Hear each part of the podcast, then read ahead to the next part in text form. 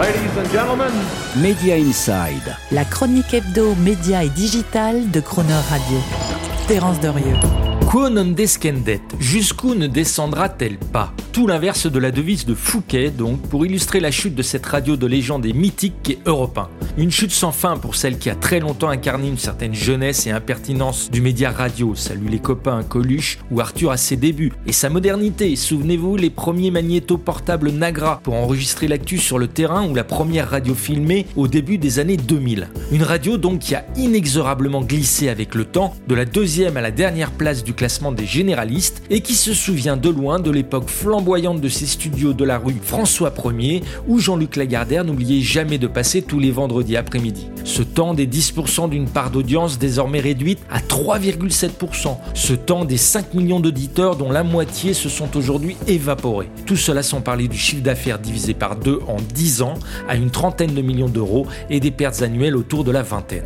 Alors il y a bien sûr plusieurs raisons pour expliquer cette dégringolade historique d'Europe 1. Certes d'abord la désaffection globale du public pour le média radio dont le taux d'usage et la durée d'écoute sont en baisse continue depuis 10 ans au profit d'autres médias mobilisés ou audio comme les podcasts, ce qui a fait disparaître sur les dernières années plus de 2 millions d'auditeurs. Mais il y a surtout la stratégie éditoriale d'Europe 1 dont la douzaine de dirigeants qui s'y sont succédés en 10 ans n'ont eu cesse de chambouler les grilles de programme, faisant autant valser les cases de la matinale que les animateurs du départ de Ruquier pour RTL en 2014, en passant par celui de Canteloup en 2021, jusqu'à la transposition en radio de la thématique et des voix de la chaîne télé CNews.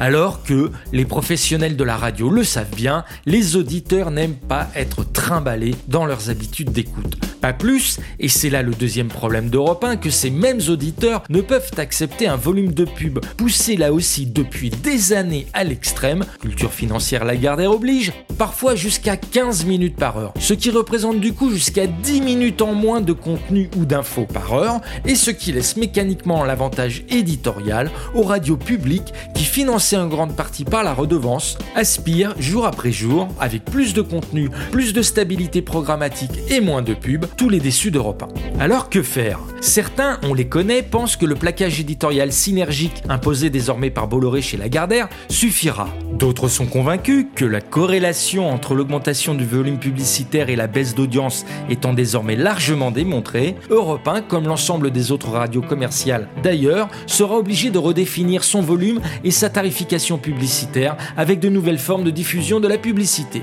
D'autres encore pensent que la priorité est au rajeunissement de l'audience et au digital via un investissement massif sur les réseaux sociaux et dans la production de podcasts natifs. D'aucuns, enfin, penchent pour un changement définitif du format radio de la station, à l'identique de ce que Next Radio, le groupe d'Alain Veil, avait fait à l'époque en 2000-2002 en transformant le positionnement et la marque Radio Monte Carlo en RMC Info avec sa thématique Info Talk Sport. Un reformatage donc qui constituerait certes un risque pour Europe 1, mais enfin une approche industrielle qui aurait quand même plus de panache que le simple copier-coller de ces news à date en échec, mais seule et unique boussole stratégique pour Europe 1 à cet instant. Media Inside. Terence Derieux, tous les mercredis à 7h45 et 19h45 et à tout moment en podcast Cronerradio.fr